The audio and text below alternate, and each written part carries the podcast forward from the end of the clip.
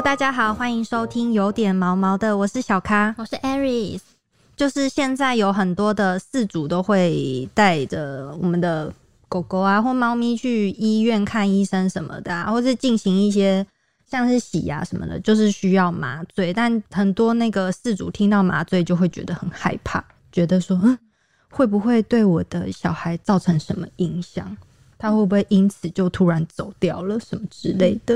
因为以前就是平常在网络上也会看到蛮多毛孩，因为应该算毛孩的医疗纠纷吧，是跟麻醉相关的。啊，对对对对，有有时候就是会看到这样子的新闻，那主人自己也会觉得很紧张。嗯，但其实呢，麻醉应该我们今天就请来这个生宠动物医院新庄分院的院长廖凯月医生，要来跟我们带大家来认识一下麻醉。其实。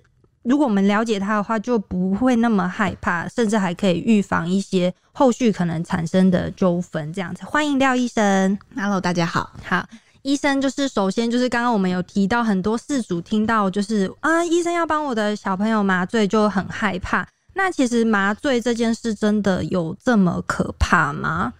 嗯，我觉得现在大家因为因为你越不了解，你可能就会越害怕。嗯，对，那。其实就是我们犬猫的麻醉跟人的麻醉是有一点类似，嗯，对对对，那只是犬猫基本上都是全身麻醉，因为像比如说我们我们去拔牙齿的时候，就是麻醉嘴巴，对对对对对，因为我们医生叫我们嘴巴打开，我们就嘴巴打开，对。可是如果说一只狗狗要洗牙，你不可能就要嘴巴打开哦，对，所以基本上他们就是都是要全身麻醉，哦，嗯。对啊，所以事主害怕的其实是不是这个全身麻醉，就觉得说啊，他就一动也不动，就想说为什么要剂量这么多，让小孩吃这么多剂量？嗯，对啊，嗯，那这个麻醉的部分是通常就是需要什么样的情况下会帮小朋友做麻醉呢？呃，像如果做一些手术，比如说结扎。嗯，然后或是定期的洗牙，嗯。嗯，或是比如说有一些比较老的毛孩会长一些肿瘤啊，我们要帮他切肿瘤，也要麻醉，嗯，然后或是比如说水喝太少，膀胱结石，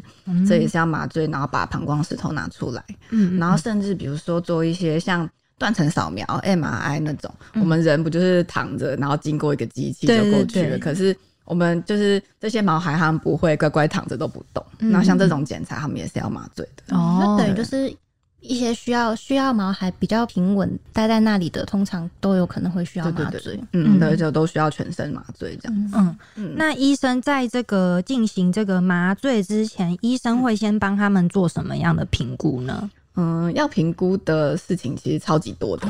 对对对，讲一下讲一下，因为事主真的很担心。对对，那通常像就是麻醉师啊，他会。要对这个毛小孩，他做一个全面的了解，嗯，对，包含他的品种，然后年龄，然后他有没有做过什么手术，或是他结扎了没，然后他过往的病史，他有没有生过什么病啊，吃过什么药啊，或是他目前有正在服用什么药，嗯，这些都要先了解。那了解之后，我们就会帮他们抽血检查。那最基本的血检就是包含像是红白血球，我们看他身体有没有贫血啊。有没有发炎？然后看看肝肾功能这些指数是不是正常的？对，因为肝肾就是对药物的代谢也是很重要。嗯，然后甚至如果他年纪比较大，我们也会建议他可能需要拍个 X 光哦，对，看一下心脏啊、肺脏的状况。嗯，然后甚至会做一些心脏超音波等等。对，这些都是术前会去评估要不要做的检查。这样非常的详细耶，就是要评估的东西很多。对对对对对，嗯，毕竟是全身，因为其实都是不知道麻醉。万一药物进去之后，有可能会影响到哪个部分？对对对，所以就是要全面的、全部都详细的检查一次。对啊，对啊，嗯，因为透过这些检查，我们可能会发现一些潜在问题。他可能平常你觉得，哎，他都活蹦乱跳，他好像没事。嗯。可是我们可能比如说一检查，发现，哎呦，他肝指数怎么怎么高？哦。对，那或是他肾指数怎么也是有点高？嗯。对，那这些其实都是会造成麻醉甚至麻醉后的一些风险的。嗯。那其实就是在他们，就是有些品种的狗狗们，他们在做麻醉前要特别小心。还有一些老的，嗯，猫狗，嗯哼，他们做麻醉是不是都要特别的小心一点？对，就是，就其实我们看到，比如说今天这一只狗，它要来，它要来检查好了，就不管它是年轻或是老，我们基本检查都一定会做。嗯，但如果他年纪又特别大，我们可能要做的检查就又更多、更详细一点。嗯，可能验血的项目也是也也在更多一些。对对啊，然后或是遇到一些品种，像是比如说马尔济斯啊、吉娃娃这些，他们就是本身呃比较会有一些心脏问题啦。哦，所以如果他们要来手术，我们也是。会觉得心脏方面的检查可能要多做一些，嗯嗯嗯，就是要更小心一点。对对，嗯，像刚刚前面有提到关于就是呃麻醉之前的风险评估，那因为我们平常在看看新闻或是看脸书什么的，就有时候会看到有一些全麻就饲主他可能就会说哦他家的宠物啊，就是可能就是想说就做个小手术。结果就是麻麻药一打下去，就就就就就是后来就走了这样。然后就是是不是这这是不是跟就可能也不是跟一些引发一些疾病有关？那这是不是跟什么跟药物过敏什么的有关？嗯，好像蛮常听到医生就会说啊，有药物过敏，所以他就嗯，就好像有听过这样子的案例。嗯哼，那就我之前就是专职做麻醉四年的经验，我。是没有遇过真的就是觉得药物过敏啦，对，因为其实任何药都有副作用，嗯，就是像我们比如说有的人吃抗生素会拉肚子，哦，对，对，就是这也是副作用啊，对，那麻醉药基本上它药效都比较强一点，那当然它可能也会带着一些副作用，比如说呃低血压，或是让心跳变得太快太慢，这都是有可能这个药的副作用。对，那刚才我们说要做。麻醉前的评估啊，对，就是因为我们可以先比较完整的了解这只狗狗，嗯，或这只猫猫它的状况，对，或是它可能潜在的一些疾病。那评估完之后，我们就可以知道，那这一只毛孩它要麻醉的时候，我们要避免用哪一些药，或是我们一定要用哪一些药，甚至麻醉的过程，我们点滴打的量要多还是少，然后它可能会发生的状况，我们其实都可以透过麻醉前的检查来稍微预测。哦，所以这其实也是包包含在麻醉前的风险评估就可以去避免的。对对，就是因为我们有检查，我们可以跟主人说他可能会发生发生什么事，甚至或是醒来之后他什么指数可能会变高，这些我们就要再追踪。所以这就是麻醉前检查的重要，这样子。哦，那医生就是刚前面讲了那么多，就是其实医生在进行麻醉之前都会做很多的风险评估，但是主人可能还是会。很紧张，就觉得说会不会他就送去呃手术台之后就回不来了？那医生可不可以建议一下事主，就是说那在进行麻醉之前，他们可以帮忙注意什么呢？嗯，麻醉前哦，嗯，就是就是就是说，呃，事主如果就是他就是想要让自己的小朋友就是希望安全嘛，那事主在这之前是不是要跟医生沟通之前可以？他们多问一些什么的话，嗯，就是降低他们的担忧。这样，我觉得就是在手术前，你可以跟你主治医师就是充分的沟通，就不管你有什么问题，嗯，就是你就是尽量问您的医师，嗯，对。然后，如果你很担心他麻醉这种状况，你可以问医师说，就是那我宝我的宝贝他在手术的时候，你们是不是会有一个麻醉医师全程来顾着他呢？哦，对，或是你们麻醉的时候，你们会。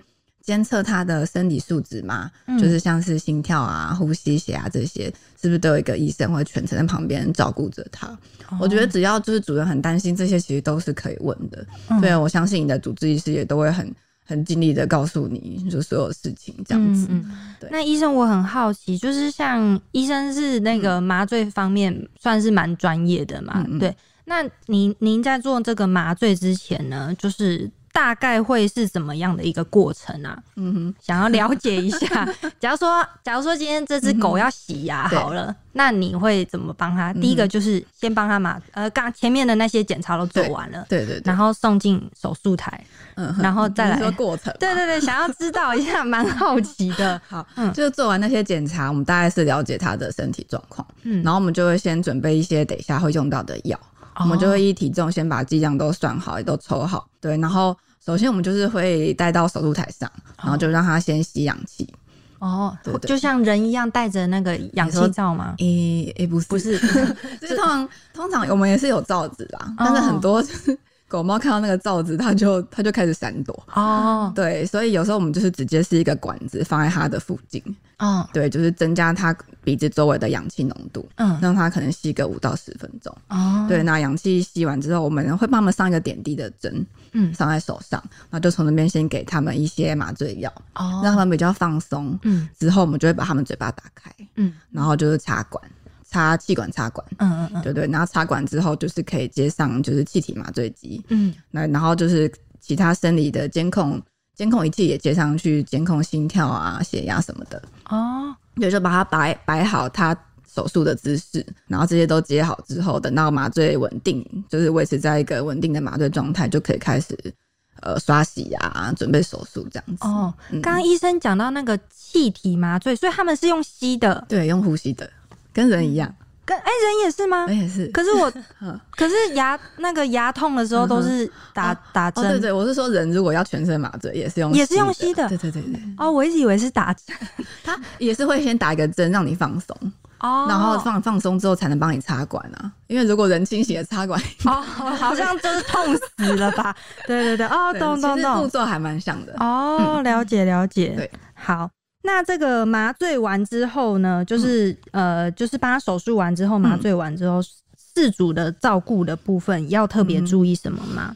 嗯，一般就是麻醉完，我们也是把气体麻醉关掉，让他慢慢醒来，然后醒来最后就是把那个气管插管拔掉嘛。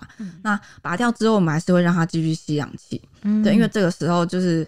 也是算是一个比较不稳定的状态，就有点像飞机在降落的时候，我们也是在飞机上会觉得很抖这样子。对对对对对对，所以这时候呃会让他继续吸氧气，然后我们会继续观察他的呼吸状况，然后跟黏膜颜色看他有没有缺氧，然后心跳也是那个仪器还是会继续接着，因为这时候也是有可能心跳突然变慢啊之类的。哦，对，我们还是会继续观察他，可能观察就是个半小时之类的，如果都稳定的话。就可以让他们先到住院笼休息，然后等主人来接他回家。对，那基本上就是呃，麻醉完都完全清洗之，完全清洗之后，大概两三个小时就会跟主人说，你可以给他喝一些水。嗯，但是他爱喝就喝，不喝也没有关系。嗯，呃，那如果喝的话，就一下不要喝太多，就是小心不要让他呛到。嗯，那如果喝水都很顺畅，没有问题的话，就可以给他吃饭了。对，但是术后当天可能就是也不要吃太多。就一次少量少量就好，嗯，对对，因为主要是怕他们呛到。哦。因为像刚刚医生有提到喝水这件事，因为其实是不是宠物人也是嘛，就是在打麻醉之前其实都要禁食空腹，对不对？对对对对对，嗯，那。那个禁食空腹的用意是，呃，因为我们希望他们胃尽量是空的，所以一般啦，一般会就是请他们至少进食进水大概六到八小时。对，但这个小时数有可能依照动物状况而有调整。哦，对，所以这个就是医师会再告诉你。嗯，对，那就是等进食之后，他们胃排空，就是可以避免手术中发生吸入性肺炎。哦，对，因为嗯，因为就是手术常常是躺着的嘛，你的身体是平躺的，然后这时候万一你胃有东西，它是有可能会流出来，流到你嘴巴。哦，然后万一万一又被它吸进去，吸到肺里，那可能就变成吸入性肺炎。嗯，对，那这就是一个要花一段时间去治疗的疾病了，这样子。嗯，因为我之前是有听过学学弟妹的陪陪同去做志工，然后就是去那种下乡啊帮忙结扎的场的的服务，自工服务，然后就是真的有案例是可能是事主不知道是事主一不小心没有注意到让小孩偷吃还是怎么样，就是可能就是。在进食这方面没有确实做到，然后那只猫就真的打完之后都还没手术，就好像被吸入性肺炎，好像就是有吐饲料还是什么的，然后就就就当场就走了这样啊，这么严重啊！然后我想说，天哪，阴如果我是那个 就是在在场，我应该心理阴影面积会超大，对他一定很懊悔，就觉得天哪，怎么就是发生这种事？对啊，对，这真的是还蛮危险的，嗯。好可怕哦！所以大大家那个送，但是手术前医生就是会特别提醒，对对对对对，甚至前一天还要打电话特别叮咛主人，哎，记得不要给他吃东西，不要给他喝水哦，很危险哦，真的。这样子，对啊。然后来了手术当天也会再跟他确认一次，哎，是确定都有进食进水，对，我们会确认很多次。那假如说就是可以提早发现嘛？假如说那个猫就像他刚刚说，主人没有注意，他就不小心去偷偷吃到一个什么东西。那在事前照那个 X 光还是什么的看得出来？是可以稍微看得出，就是胃有东西哦。那就等它排掉嘛。对，就可能就是我们再晚一点再帮他手术，或是再约隔天。哦，对啊。哦，其实这个过程还是蛮小心的啦。对对啊，就是把所有的风险降到最低，再进行麻醉。没错，麻醉前要做这么多事情，就是我们就是要降低所有可控的风险。嗯嗯嗯嗯，对，了解。那医生就是这个麻醉，就是职业的时候，有没有遇到一些什么样特殊的故事呢？是不是有一个是那个遇过那个割声带的狗狗，然后插管就比较困难？对，因为之前就是有偶尔会遇到一些，就是可能有就是主人从繁殖场救援出来的哦的狗狗，然后他们几乎都是被割过声带的哦。对，然后因为。就像我们人的伤口啊，你在伤口在愈合的时候，不是会长一些结缔组织，就不太规则这样子。对，所以它被割声带那个喉咙那个地方，它也是会长了那些肉会不太规则。那一般插管那个气管的开口，它会是一个还蛮明显的一个圆圆的。嗯，对。那如果被割过声带，他们那边可能就变得很不规则，甚至它气管开口变得很小一个洞。对，那这个时候其实插管就是难度会比较高哦。对，那你万一就是真的插不进去，这时候这只狗狗可能是会窒息的。嗯，好严重。对，所以如果真的它被割过声带，它要来麻醉手术，我们都会特别跟主人讲这个风险。哦，对啊，对啊，就是也是请主人评估一下。嗯嗯嗯，对，当然我们就是如果真的要手术，我们一定是不管怎么样都一定要把它插进去。对啊，对啊，对啊。嗯嗯嗯，了解。嗯，好。那我们今天就是经过医生的讲解之后，相信大家应该对麻醉手术有应该有一定程度的了解了，不会那么害怕了。就是虽然还是会有一定的风险，但是医生医生在术前都会尽量的做全方面的风险评估。那就是爸妈在术前就是跟医生好好的沟通协调，了解毛孩的状况，就可以好好的避免这些危险。对对对，对我们就是尽量把风险降到最低。对，没错。对，好。那我们今天大概就聊到这边。那喜欢我们内容的话，欢迎留言告诉我们，然后给我们五颗星评价。每周一五准时收听，有点毛毛的。好，谢谢大家，谢谢廖医师，谢谢大家。